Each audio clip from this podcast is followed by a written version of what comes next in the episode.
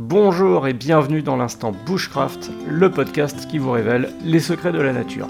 Alors franchement, puisqu'on est entre nous, est-ce qu'il n'y a pas de plus belle façon d'allumer un feu que de sélectionner des pièces de bois dans nos forêts et de les frotter ensemble?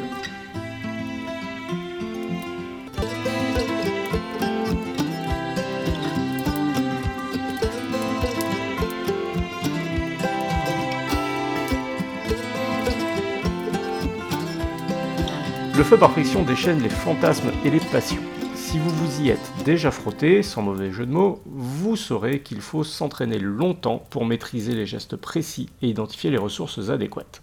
Nous allons donc nous concentrer sur le feu par friction au moyen d'un archer. C'est une méthode qui présente un gros avantage mécanique par rapport à la friction manuelle. Voici quatre pistes pour faciliter votre apprentissage et résoudre les problèmes les plus courants. Ma planchette n'est pas stable. Lorsque vous allez utiliser l'archer pour entraîner le forêt, vous allez peut-être remarquer qu'il transmet ses vibrations et qu'il déstabilise la planchette. Vous risquez de vous retrouver avec un bout de bois qui sort hors de l'alvéole prévu. Votre planchette doit être stable, certes, mais ça ne veut pas dire qu'elle doit être plate. Aplanissez juste le côté de la planchette où vous allez appuyer votre pied. Ça vous économisera des efforts, ça vous évitera d'utiliser votre hache pour un oui, pour un non, et ça vous permettra surtout de la maintenir correctement. Donc la planchette doit être bien stable pour gagner en facilité lorsque vous allez former votre braise. Je ne sais pas quel bois choisir. Bah, j'ai envie de vous dire que là, euh, il faut juste essayer. Du temps que le bois est mort et sec, il se peut que ça fonctionne. Il y a des combinaisons de bois qui sont réputées plutôt parce qu'elles sont pratiques que parce qu'elles sont efficaces. Le noisetier sur une planchette de lierre par exemple. En réalité, il vous suffit juste de mettre la main sur un morceau de bois suffisamment épais pour y réaliser toutes les pièces de votre kit de feu par friction. Planchette, drill, pommelle et même parfois l'archer.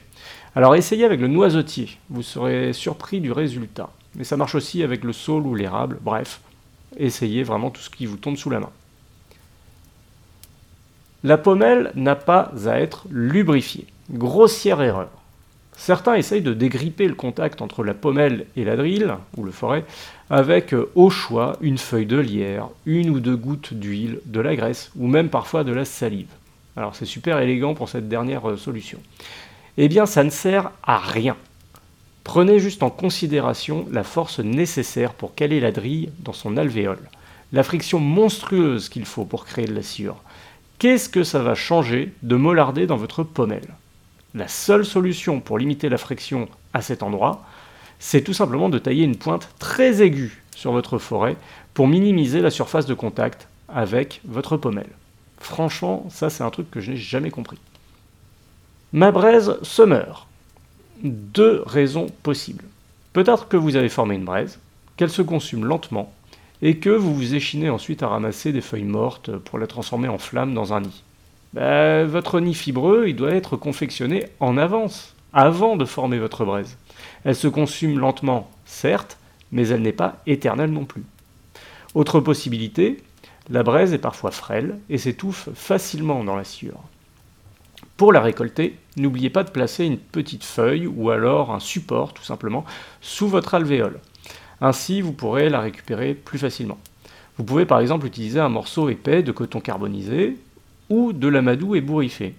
De la sorte, la moindre combustion que vous pourrez créer sera transférée sur le support. Si votre braise se meurt, eh ben, elle aura peut-être eu le temps de communiquer sa combustion à son support. C'est également une façon de consolider la braise au sein du nid et d'augmenter vos chances de produire des flammes. Si vous voulez en savoir plus sur le feu par friction à l'archer, rendez-vous sur ma chaîne YouTube qui s'appelle tout simplement Albancambe.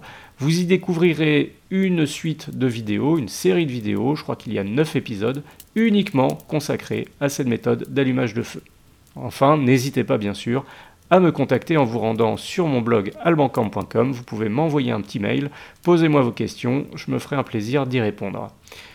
Comme d'habitude, si cet épisode vous a plu, n'hésitez pas à le partager, à mettre un commentaire honnête et détaillé sur la plateforme où vous l'écoutez, et euh, allez pourquoi pas visiter euh, mes réseaux sociaux, comme par exemple mon profil Instagram, albancorba.